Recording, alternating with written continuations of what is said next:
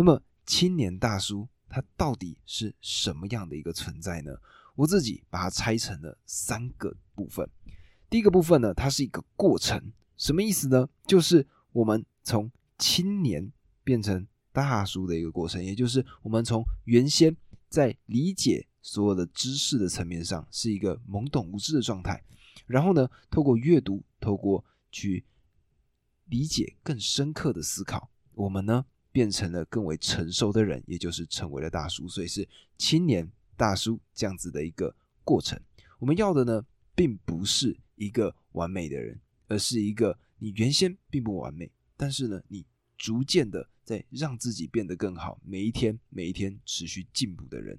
这个呢，是青年大叔想要找的人。还有青年大叔呢，他是可以拆开来去看的。青年跟大叔，我们首先先来看大叔的层面。大叔呢，就是那些经得起时间考验，然后呢，随着时间的长河，它持续流传到现在的一些好书。举例来说，中国的这些古老思想，孔孟，哎，这些《孙子兵法》，这些呢，对于日常生活中有很大帮助的书籍，或者西方的这些哲学、心理学，比如说《梦的解析》，或者说亚里士多德。或者这些哲学相关的内容，这些呢都是去探究所谓的思想的深度。我们呢透过这些大的书，我们就可以看到更深层次的东西。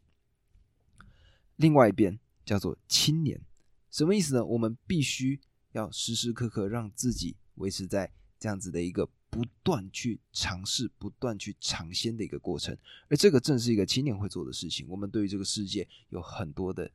想要去探索的一个想法，那么我们要怎么样去探索呢？当然就是透过阅读的方式，是可以让我们去理解到的。举例来说，像是 NFT，或者说像是 AI，或者加密货币，这些都是在近几年比较新的一些话题。那么随着我们的成长，我们的思想会逐渐的、慢慢的稍微滞后一点。所以我们要怎么样去持续更新，让自己持续保持在青年状态呢？除了刚刚所提到的嘛，我们去探究思想的深度，还有另外一个是去看看所谓科技的最前沿，我们就可以看到现在正在发生的这些事情，进而我们就可以持续让我们的思考保持在时代的最前端，也就是什么青年的一个状态。然后最后呢，第三个点。则是关于我自己的部分，因为呢，呃，我自己呢，就是在路上嘛，或者说 在平常的过程当中，嗯，我的年纪可能二十出头岁，但是 在外面的时候呢，人看到我的时候会觉得说，哎，我可能已经三十好几了。那所以呢，大家对我的印象就是老起来放，就是看起来呢，实际年龄比我长相老上很多。那我自己就觉得说，青年跟大叔这两个名字，诶，这两个名词刚好粘在一起，就有点像是我现在的状态。那也包括说我自己对于知识的理解，我想要去探究最新、最前沿的东西，也想去看看最深层次的这些思考。所以呢，希望自己在青年，然后透过阅读变成大叔的过程中，还是保有青年的快乐。然后在青年的时候呢，也保有这些大叔他们深刻的思考。这个呢是我对我自己的期许，那我也希望有相似理念的人们可以一起加入到其中。然后呢，接下来会有很多很多新的事情，包括接下来我会有一个每日更新的一个三到五分钟的小频道。然后呢，还有包括在 IG 上也会开始有不一样的图文推出，同时在电子报上呢，我也会开始更大量的、更频繁的去写作。那最重要的呢，就是希望青年大叔。可以成为一个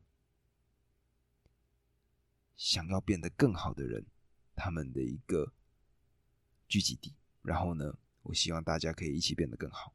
这个就是我对于更改名称的一个想法。那么当然哦，还有一个很重要的事情，就是青年大叔的 logo 呢，基本上就会长那个样子了。但是配色可能还会调整，因为呢，我现在呃，对我是男生，然后呢。对于配色这件事情的理解呢，呃，可以说非常的粗浅，所以我现在呢很努力的在了解怎么样去配色。